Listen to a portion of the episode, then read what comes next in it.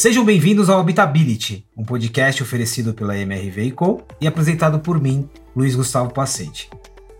O tema de hoje mistura arte, resgate histórico e uma série de outras coisas aqui que eu estou muito empolgado para aprender. Mais do que tudo, vai ser uma aula. Alexandre Mancini, artista azulejista, organizador do Azulejaria Brasileira. Ó, saiu, hein? Saiu. Bem-vindo ao Habitability. Muito obrigado, viu? Muito obrigado. Agradeço de coração o convite. Seu, da produção toda. Então Cê, saiba disso. Você sabe que aqui nos bastidores a gente já estava se debruçando aqui, estava mostrando um pouquinho do perfil do Azulejaria Brasileira, trazendo alguns resgates, falando de um recorte geracional. Acho que tem muitos temas aqui. O nosso público é muito diverso em profissões, em, em, em perspectivas. Acho que te, a gente tem muito a aprender. Conta um pouquinho hoje sobre a profissão, né? Não sobre a junção só da arte e, e, e do olhar do azulejista, mas dessa profissão, o que, o que é e como que ela vem se renovando também. Eu trabalho com azulejaria desde 2006 para 2007, ou seja, já tem um bom tempo aí que eu estou desenvolvendo isso. Eu uni a arte e o ofício. A arte é aquela que cria os desenhos, né, que cria as composições, e o ofício, que é de produção mesmo, que dá calo nas mãos e, e, e o esforço diário. Então, é, fazer azulejaria é criar peças que vão se integrar ao espaço arquitetônico e que potencialmente vão durar anos, décadas. Então, é um tipo de arte perene que faz parte do cotidiano de todo mundo. Pode estar dentro de um de um banheiro, de uma cozinha, mas pode estar também numa praça pública, numa fachada de um edifício. O que, que é o azulejo? Eu gosto muitas vezes de buscar algumas definições que podem parecer óbvias, né? Mas para mim, que acabo tendo uma relação um pouco de fora desse olhar artístico, o que, que é? Como que você define o azulejo? Uma peça quadrada de cerâmica, né, com quatro cantos de 90 graus, que obrigatoriamente é esmaltada em uma das faces e que se une e se completa com seus pares, com as outras que formam tudo. Essa é uma definição um pouco mais técnica, digamos, e o lado da história. E do... dentro dele cabe o mundo. Aí eu gostei. Essa é a parte. E essa limitação que ele te apresenta de ser um quadrado de quatro ângulos de 90 graus, na verdade, quando ele vai se unindo e a criação artística, a sua relação com aquela obra, não tem limite para ele. É uma, é, uma, é uma peça que você vê que está desde a antiguidade que existe isso. Ela é de uma força vigorosa, muito forte. E está aí na, uh, presente em qualquer lugar do mundo, né? Onde tem a presença humana e, e é, não só na arquitetura, na história. Eu, eu, não se divide aqui. Eu acho que a, a arte e o ofício é, não, não, se separam, mas eu queria separar para a gente entrar numa linha aqui. Me fala do ofício primeiro, assim, é, de clientes, de demanda hoje, como que é esse trabalho, como que é esse mercado propriamente dito, quando a gente fala do ofício. Sim, claro.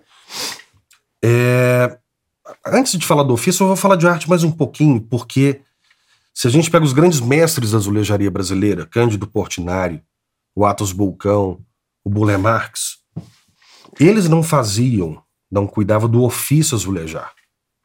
Eles sempre destinavam esse tipo de trabalho para as oficinas e ateliês.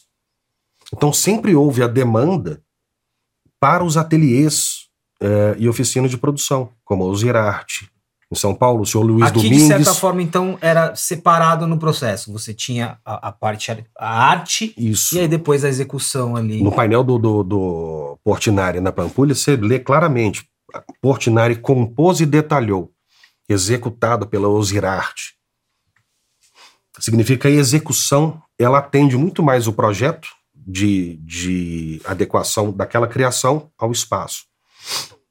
Sempre foi a clientela antigamente poderia ser o governo que fez né, é, obras públicas, os particulares. E essa história, essa trajetória vai continuando, ampliando e ganhando. E hoje são vários formatos de clientes né, que, que trazem essa demanda. Os edifícios que é, precisam de azulejos na fachada, as casas que precisam de um painel é, no jardim, no quintal, em alguma parte é, comum, né? Há os painéis mais de coleção que fica dentro de uma sala, ao lado das obras de arte, como quadros. Existem os azulejos mais decorativos, ornamentais, que podem ser usados na cozinha, no banheiro. Então, o ofício azulejar, ele obrigatoriamente trata da pintura, da serigrafia, enfim, da gravação na peça cerâmica, a queima no forno para a seguinte é, o assentamento, né? De fato. Mas públicos são muitos e diversos nesse sentido, né? Então você vai da obra que vai gastar 2 metros quadrados aquela que vai gastar 200 metros quadrados. Como que evoluiu, e ainda falando desse lado do ofício, acho que você já descreveu aqui um ecossistema de muitas partes, né? Como que, como que, que, que ele vem evoluindo do ponto de vista de material também, de matéria-prima? A gente fala muito de sustentabilidade hoje, uhum. outros tipos. Como que você evoluiu esse lado do ofício também pesquisando novos materiais? O quanto que, que esse lado está movimentado também? Tem uma, uma característica interessante na azulejaria brasileira, é que, ao contrário de Portugal, aqui nunca se preocupou em fazer a peça cerâmica. Historicamente, aqui no Brasil, se compra azulejo industrializado, né, que a indústria fez, você compra e faz a gravação em cima. Isso não é de hoje, isso é. Isso desde que a gente entende como azulejaria brasileira, é assim. Porque a indústria começa do século XIX para o XX para cá, né? Só fazia azulejo branco, ou às vezes colorido. E a gente aprendeu a fazer dessa forma. A pintura, a gravação, a gente faz sobre azulejo industrializado. Que por si só, quando você pensa na cerâmica, ela é. Você tem algumas jazidas né, de argila, é argila queimada. Né, e seus, ping, seus pigmentos. Então, que podem colocar e vão ficar por muito tempo. Né, a cerâmica sempre vai ser uma alternativa muito boa, né? Tem a ver com com a questão do, do, do, clima, né? Do tempo nesse sentido, da chuva, da claridade, do, do, do, do conforto térmico, resistência muito boa, né? Durante anos, décadas. Então, azulejos é sempre uma, azulejos cerâmicas, né? De forma geral, são, são grandes alternativas Aqui é sim, é para se revestir. É interessante, é, tem uma tem um, a qualidade né, do, da matéria-prima está relacionada ao, ao ambiente externo também e a técnica, né? Eu já visitei algumas olarias, tem muita técnica, muito. E são argilas diferentes, né? Cada, cada é, tipo de, de cerâmica tem sua argila, sua forma. Você vai no norte de Minas, no Jequitinhonha, e você vê as peças feitas pelas artesãs são daquele barro específico dali. Né? Outros ceramistas usam é, cores através da, da terra que existe no outro lugar, na beira de um determinado rio. É que, que interessante, a arte ela já começa aqui no, no na busca do, do material, da matéria-prima. A representatividade já está aqui. É, né? e é das coisas mais primárias que existe. Barro. É barro cozido. Então, claro, as indústrias hoje são um, um colosso de tecnologia mas continua sendo barro cozido, né? Agora, essa diferença Brasil-Portugal, que é muito interessante, né? Aqui, é, o trabalho em cima do, do, azulejo industrializado. Em Portugal, o processo era diferente. Então, a, a cultura lá do, do, do azulejista é diferente. Você já começa o processo não sobre um azulejo industrializado, mas ele já começa na sua concepção como com essa junção de arte. É. O fazer cerâmico em Portugal já é parte do azulejo, né? Então eles consideram o fazer da cerâmica parte desse processo, e não só a pintura, como aqui, né? Então essa é uma diferença. É, lá talvez seja muito mais longo o processo né, de fazer o de fazer a, argila, preparar a argila, fazer a forma, para depois fazer a primeira queima da peça, para depois decorar. Aqui não, talvez por ser um pouco mais barato, talvez por ser mais rápido, a gente pega o azulejo branco, prepara, né? Pode fazer por pintura, por serigrafia, enfim, técnicas são muitas. Aqui eu já tive um, um primeiro aprendizado que a gente não precisa viajar para fora do Brasil para ter tantas referências. Você falou de Portugal, às vezes Portugal para nós é uma referência de, de, da arte, né? Mas aqui no Brasil, só o que você já descreveu de possibilidades. E aí entra um pouco no, no azulejaria brasileira, a gente estava é, olhando, escrolando uhum. aqui um pouco do perfil. Como que surgiu esse projeto? de, de reunir ali, né? De utilizar uma. Um, de, de juntar um pouquinho e também criar uma comunidade em torno desse assunto. Quando eu comecei a trabalhar com azulejaria, aliás, um pouquinho antes, eu tentei estudar muito a respeito. Só que eu senti muita falta de material uh, sobre uh, material bibliográfico, por exemplo, sobre azulejaria brasileira.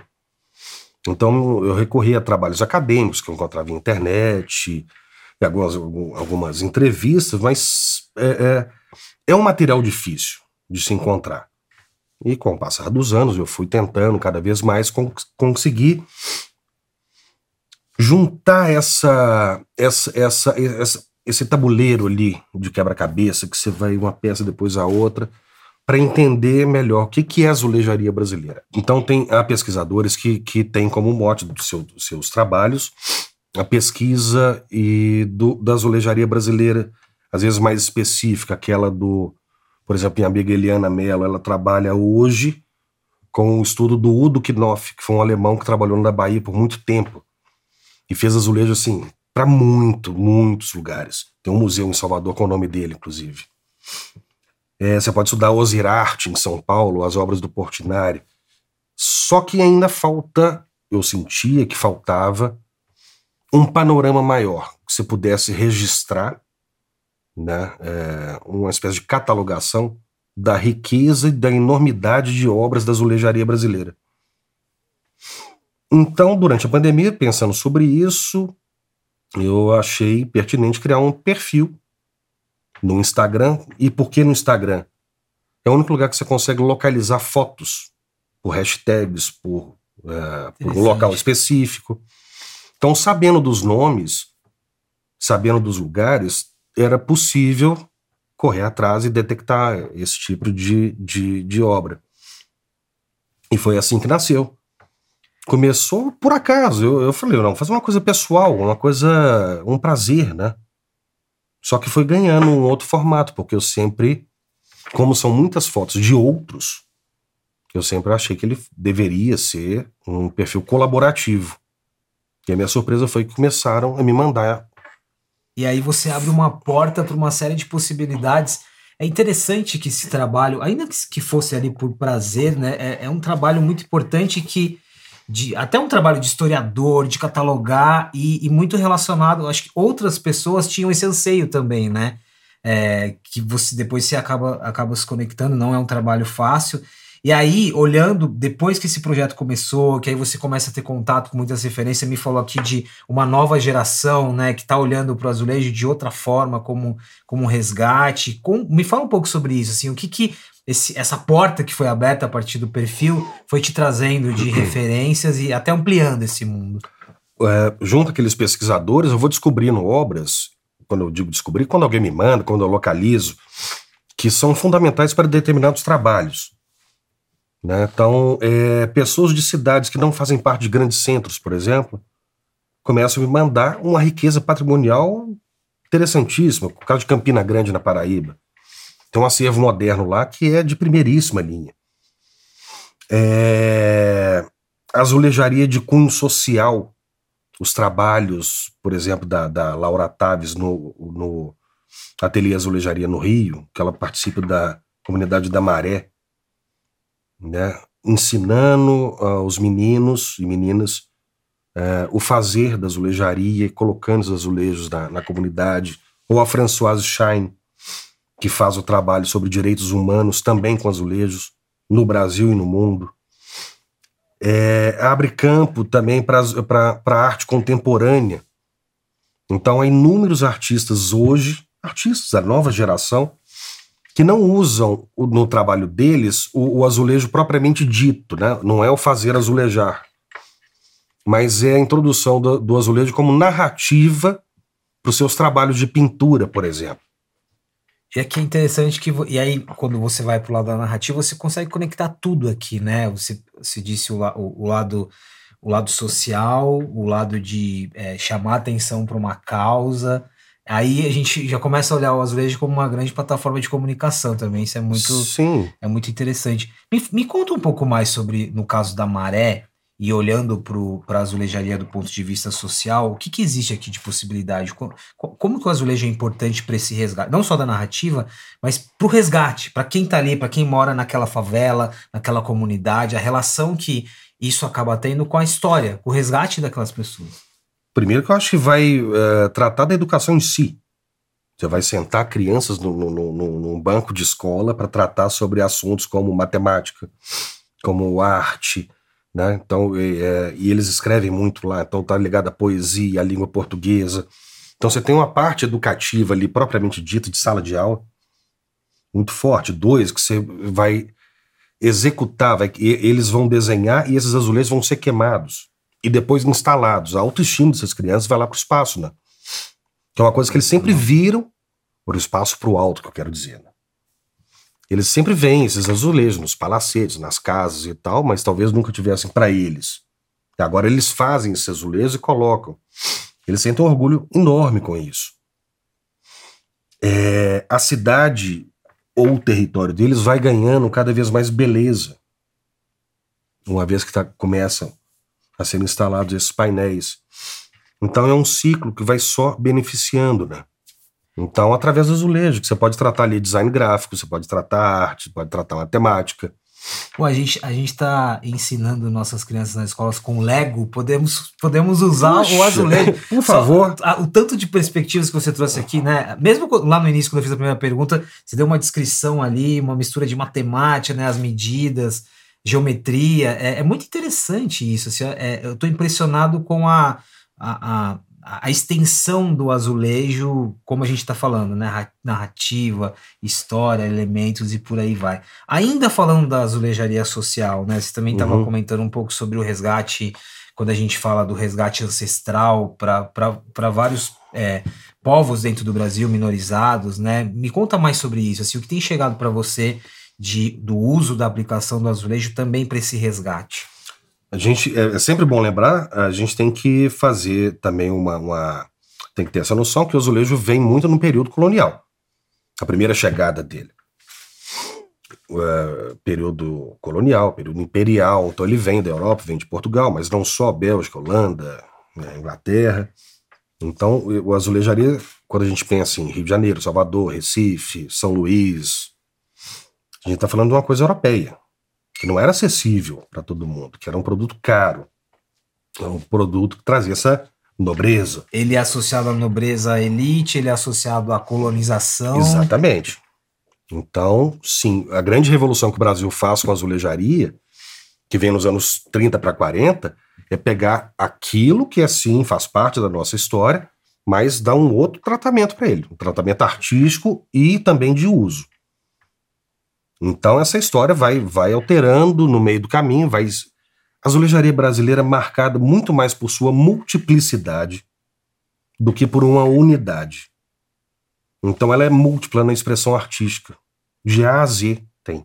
E, e essa multiplicidade ela também e é em vários aspectos, né? Não só na, na, produção no material, como a gente já falou, mas em tudo, né? Na, na aplicação no tipo de narrativa, no tipo de história. É, ela é completamente, não vou chamar de difusa, mas ela é espalhada, esparramada, cores, formas, estilos, usos. E de um tempo para cá que eu percebo, eu faço parte de uma geração recente, mas não exatamente a mais nova. Eu sou da geração que, a partir dos anos 2000, começou a trabalhar o azulejo, a azulejaria artística, como carreira, como profissão.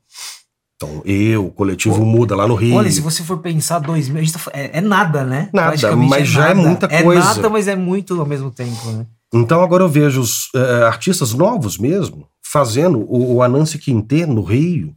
Ele pega a, a, temática da azulejaria, coloca nas pinturas dele, nas telas, de figuras pretas fortíssimas, poderosíssimas, com fundo de azulejo. Ele propõe um, um um diálogo, uma discussão sobre aquele aquele pano de fundo tá aquela textura visual do azulejo carrega tanta história, colocando na frente outros protagonistas. Isso é relevante, isso é lindo. Então tá mais do que na hora da gente fazer ainda mais esse tipo de pensamento, reflexão, e se possível usar azulejaria para isso. Ale, vamos trazer agora uma perspectiva do lado da memória, do lado histórico também. É, você mencionou algumas cidades brasileiras, regiões, a gente né, tem, os, tem os centros, tem a parte. Aqui no Habitability a gente já falou bastante sobre demolições e o quanto que esse processo traz algumas surpresas e descobertas olhando por esse lado, assim, quando o resgate agora, né? Quando a gente fala de uma demolição, ou quando você está analisando uma construção, o que, que, você tem de histórias interessantes aqui de, de, de, de, encontro, né? Nossa, eu encontrei aqui algo, é, um resquício de tal época, foi feito dessa forma, tipos de aprendizado. Me parece que tem uma caixinha com histórias aqui bem interessante, né? É, a, a azulejaria, ela traz, é, sempre tem essa história do artista, criador, do executor, né, do, do, do, cliente comprador. Então, às vezes, a gente não sabe muito bem da história. Vira e mexe, eu recebo mensagens de alguém me afirmando: aqui, encontrei azulejo do Brenan. Eu falo: não, peraí, eu nunca vi Brenan fazer isso dessa forma. Aí você vai descobrir, é, olhando o, o Tardoso Azulejo, é o verso dele, né? Ah, tá escrito Brenan. Aí você. Tem a, a, a, é a, marca, digital né? ali, tem, né? Tem o logo, assim. Aí você vai ver da cerâmica é, da família dele, Brenan, que chama Viasa. Aí depois de um tempo, eles consideraram usar o nome Brenan. Aí você vai começando a traçar. Eu fiz um, um coordenei numa época um restauro de, de azulejo do edifício JK, em Belo Horizonte, que ninguém sabe a autoria. Eu peguei o azulejo antigo, era da cerâmica Matarazzo. Mas a gente não consegue encontrar nunca quem fez. Então é um trabalho que roda, roda, roda. Tem um, tem, tem um pouco de ansiedade aqui também, né? De, dessa inquietude.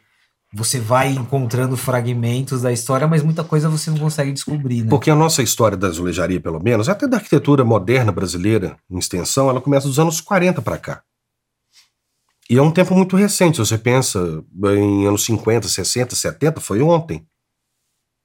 Então é um tipo de patrimônio que nem sempre todas as pessoas reconhecem como importante de fato. Às vezes só fica aquela coisa, isso é velho.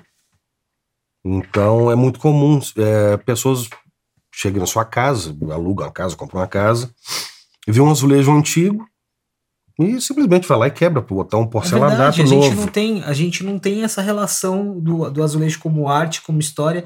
Por isso que é importante, né? Esse trabalho que você mencionou. É importante, claro. porque a, a, gente acaba. A gente, que eu falo, o, o, leigo no assunto, né? Acaba dando. Ah, aquilo é uma obra de arte, tá ali, tá no museu, tá visível, né? É de um acervo, mas o azulejo. Na sua casa pode ter também, o azulejo pode ser, ter sido feito pelo Udo Knopf, que eu mencionei mais cedo ele vendeu muito azulejo para cozinha e tal. Você vai quebrar uma obra que foi feita por um artista importante, porque aquilo tem aspecto de velho ou antiquado. Então a gente precisa ver essa ideia do, do patrimônio moderno que está na casa de cada um. Digo mais. Esses azulejos do, das casas dos anos 50, 60, 70 geralmente são é, a, foram as casas dos avós de um jovem de 18, 20, 20 e poucos anos de hoje.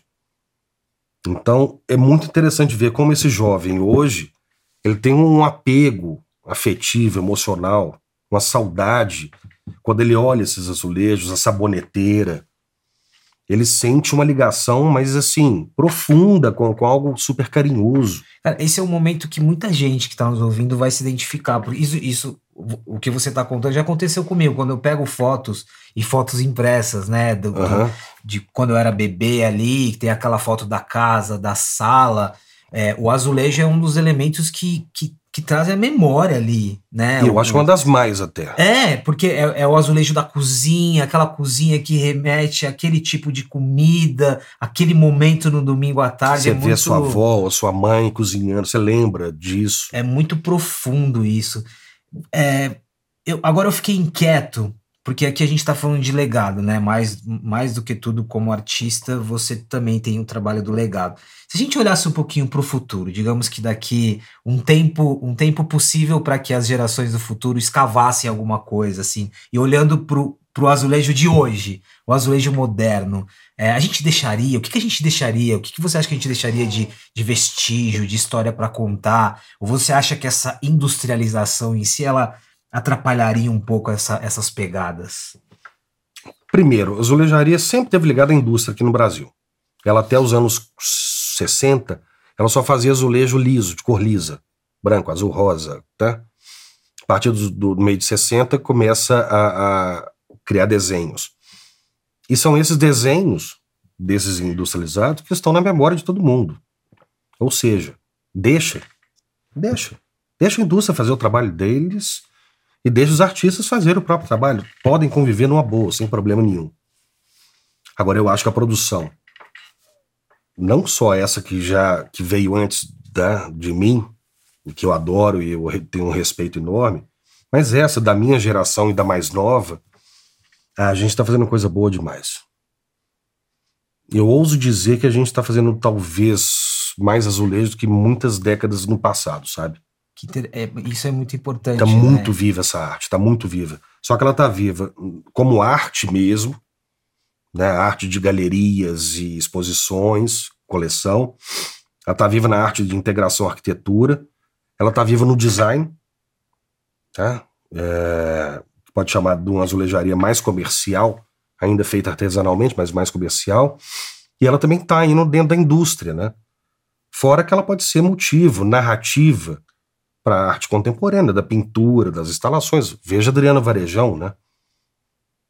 Então tem outros.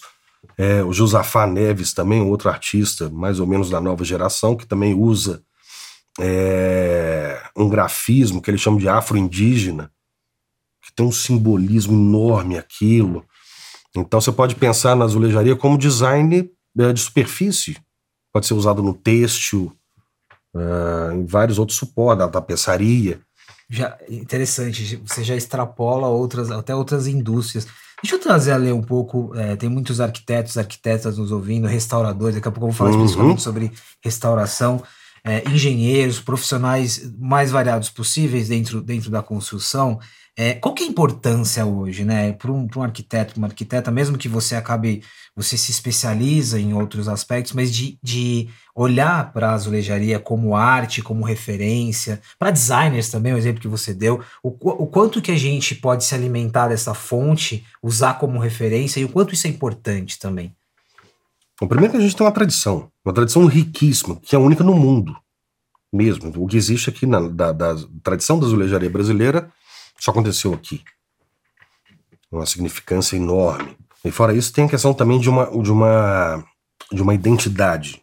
Cada projeto ganha uma identidade. Essa lição foi ensinada muito tempo atrás. Mas quando você vê, por exemplo, o Atos Bulcão com, com, com o Oscar Niemeyer, um arquiteto e um artista, eles se casam. Às vezes o projeto de cada um, né, do azulejo na obra, ele se mistura de uma forma que parece que fica sem autoria, né? Os dois grandes, e vários são outros exemplos também. É preciso, eu acho que dar no momento que as obras têm, têm ficado muito brancas, muito cinza, muito neutras, sabe? Quase assépticas, trazer sim informação com o mínimo de, de ousadia é, e principalmente gerar uma identidade muito clara, que eu acho que os azulejos fazem isso muito bem. Eu, quando faço um painel de azulejo para uma residência, eu, a primeira coisa que eu quero fazer é o meu desenho, obviamente, estou ali desenhando, criando uma coisa que me agrade. Eu penso no projeto do arquiteto e da arquiteta. Porque eu tenho que fazer aquilo para que se, se é, é, encaixe com harmonia no projeto. Eu não quero invadir o projeto dele. E terceiro e mais importante, talvez, esse painel faz parte do projeto, vai servir para a vida de alguém. Vamos supor uma família numa residência. Eu preciso que esse cliente, que seja um casal, por exemplo, com filhos, como costuma acontecer, que eles aprovem o desenho também, ou que eles participem, eu gosto de perguntar para eles. São, no mínimo, três possibilidades: o projeto de arquitetura, o artista e o cliente.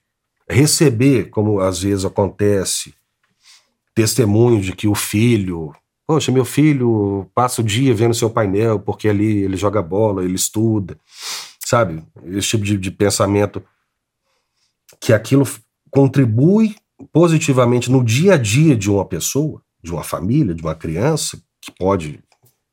Imagina se muda a vida de uma criança que decida ser artista ou arquiteto por causa disso. Aqui tem um lado funcional muito interessante também, né? Não só do que a gente está falando. Enquanto você falava sobre a identidade, eu estava associando aqui o azulejo ele é, ele é a alma de uma de um, de um, de um habitar né? Ele, ele o que a gente estava falando do resgate das lembranças ele é a alma ele representa ali. Mas também tem um lado funcional né? Quem qual a família que vai residir aqui? Que pessoa que estará aqui? Que é, é, é, e esse é um contato de longo prazo né? Tem uma influência muito forte sobre exatamente. tem, é. não é o elemento só estético né? É o elemento da comunicação. O azulejo não foi feito para ser tirado no dia seguinte não é um sofá né ele vai ficar. Ele vai construir essa lembrança toda, né? E vai mesmo. Ele, ele é sempre um dos mais marcantes em qualquer projeto, né? Sim. E, e, e agora, nesse exercício de relembrar muita coisa, eu já não consigo desassociar uma, um azulejo de uma casa. Acho que muda até o olhar essa nossa conversa muda. aqui. Deixa eu falar um pouquinho sobre restauração, que aqui também é um, é um outro capítulo né, dessa conversa. É, é um trabalho aqui absolutamente especializado, né, que é muito cuidadoso. É, hoje, do ponto de vista de restauração, o que, que a gente tem aqui? Não só de técnicas, mas também do cuidado, do olhar, da sensibilidade, das referências. Me conta um pouquinho sobre o mundo da restauração dentro da azulejaria.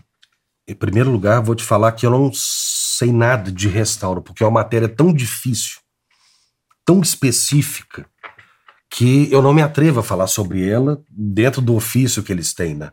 Eu conheço alguns restauradores e quando converso, só me resta uma coisa: admiração profunda. Que eles dão conta de coisas que parecem perdidas, né? E é muito bonito você ver o trabalho e o empenho que eles têm, principalmente nessa matéria nossa que é azulejaria. Porque a restauração aqui, eu, às vezes até, o restaurador muitas vezes faz milagre, né? É, é arte, é técnica, mas é, é milagre, literalmente. Né? Agora, o convento, igreja, igreja convento São Francisco em Salvador, acabou de ser restaurado agora. É um absurdo que eles fizeram. De, de, tá tudo novo. Novo.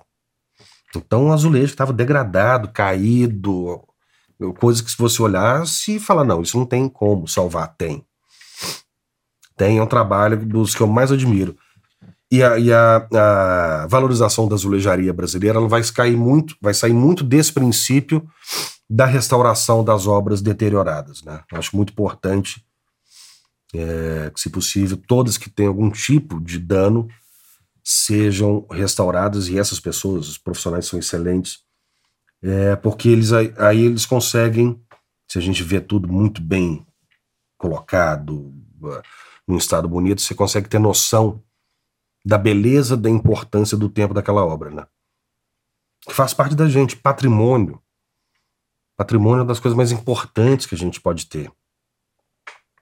A restauração, ela, ela é um elemento importante aqui. Voltando ao, ao, ao início da tua história uhum. ali, com a azulejaria, esse resgate, né, o resgate da história, do, da documentação, a, a, restauração ela tem um é, um é uma disciplina aliada aqui importantíssima, né? Fundamental. É, você entrou nessa parte de, do, do, do olhar do patrimônio, né? E quando a gente fala de patrimônio aqui, a gente está falando de história, de cultura, de uma série de outros, de outros valores, e até caminhando um pouquinho para o final da, da nossa conversa.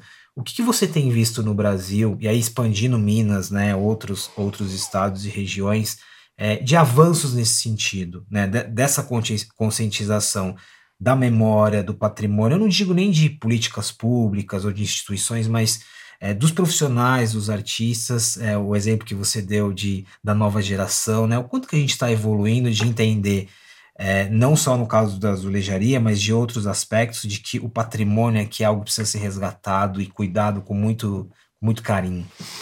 Eu vejo com, com otimismo sobre essas gerações mais novas. É, a valorização que eles têm, não só pelo patrimônio artístico, arquitetônico, mas principalmente um patrimônio cultural Pode ser da música, pode ser de uma dança, pode ser de, de, de movimentos populares, tantos que existem. Eu acho que essas gerações mais novas têm se apegado muito a isso. Então eu consigo sentir pelo tipo de contribuição, pelo tipo de, ah, de retorno que eu tenho, as coisas genuinamente brasileiras são, são muito celebradas, são aplaudidas. É, tenho certeza que a valorização do patrimônio, a gente pode falar do restauro, do cuidado, que antes de restaurar a gente tem que cuidar, né? Conservar bem. É, vai, é, é, essa, essa, esse patrimônio brasileiro ele está tá chegando no, numa época boa de valorização é, forte pelos jovens. Eu, eu tenho essa impressão e esse otimismo. Ale, nunca mais eu vou olhar para o azulejo da minha casa de, é, da mesma maneira, assim, mesmo o industrial, né? Olhe com carinho. Porque é, é muito, assim, é, é, o Habitability tem, tem esse lado muito legal. A gente tem uma, uma conversa sobre azulejos que vira essa aula sobre humanidade, história, muitas conexões. Ainda não é possível, mas eu queria, é, quando possível, e a gente vai chegar nesse estágio, dar uma volta com você num, num centro histórico, num bairro, para entender como funciona também a sua cabeça, assim, praticamente quando você está viajando e andando, você está todo momento olhando e observando, né? Deixa eu te contar uma história. Eu nasci em Belo Horizonte. Nascido e criado em Belo Horizonte. Eu até recentemente era muito pouco viajado. Então eu não vi azulejos portugueses minha vida toda. Sim, até uns final da adolescência. Eu não conhecia azulejo português. Porque azulejo português ou está em Portugal ou esteve na, no litoral brasileiro, né? Eu conhecia azulejos brasileiros. Eu morava, cheguei a morar durante longos anos, coisa de 100 metros da igreja de São Francisco, que tem um painel do Portinari. Aquilo para mim era a noção de azulejaria. Perto da minha escola tinha um painel do artista Mário Silésio. Aquilo era azulejaria para mim. Então eu sou completamente desprovido de, de, de raiz portuguesa nesse sentido. Para mim a coisa é brasileira, né? Então eu sempre parto desse olhar primeiro do brasileiro, né? Então eu vejo o azulejo português como português, como uma coisa de outro país que não o meu. E são lindos, maravilhosos, tem lições importantíssimas. Mas é isso, eu sou brasileiro. E olha, olhando para o Brasil, o que não falta aqui é, é, trabalho, né? Porque se você vai para o Belém, Manaus, vai para o Sul, que tem, imagina o que tem de repertório de história e que felizmente eu acho que o, esse, esse teu projeto e vários outros projetos ajudam nesse sentido, né? Usar a rede social para ir juntando as pessoas. Isso. Inclusive convido vocês a, a, a acompanhar o Instagram Azulejaria Brasileira. É, eu já estou seguindo e tem muita coisa legal. Ale, queria super agradecer. É, mais do que tudo, primeiro agradecer pelo esforço, né? Acho que tem um lado autodidata teu aqui de, de esse resgate histórico, esse resgate uhum. de algo tão importante. Eu acho que fica uma lição aqui, falar de azulejo é falar sobre técnica, é falar sobre ofício, mas olha o tanto de outros temas relacionados Sim. aqui, né? Aqui, eu quero agradecer demais o convite que você e toda a equipe fizeram, o carinho com que tratou. Poxa, agradeço demais, e principalmente esse espaço para poder falar sobre algo que é difícil de se conversar, né? Difícil. Eu, para mim foi um grande é. aprendizado aqui, mas eu tenho certeza, eu saio diferente dessa conversa e muitas pessoas que estão nos acompanhando vão refletir de novo. Não estamos falando de só de azulejo, não estamos falando só de construção de arquitetura, a gente falou aqui sobre muitos aspectos e ficaríamos aqui muito tempo. Querido, muito obrigado, viu? Obrigadão. Pessoal, uf, que, que episódio interessante, que conecta muito com todas as nossas outras conversas, né? Geralmente a gente traz muito a tecnologia, a inovação, mas fala muito sobre humanidade, sobre história, sobre narrativa. Muito obrigado por vocês acompanharem. Tem uma série inteira, uma temporada inteira também para vocês maratonarem. Obrigado pela presença aqui no Habitability. O podcast Habitability é um oferecimento da MRV Co, uma plataforma habitacional composta pela MRV e outras quatro marcas, Lugo, Ciência, Résia e Urba.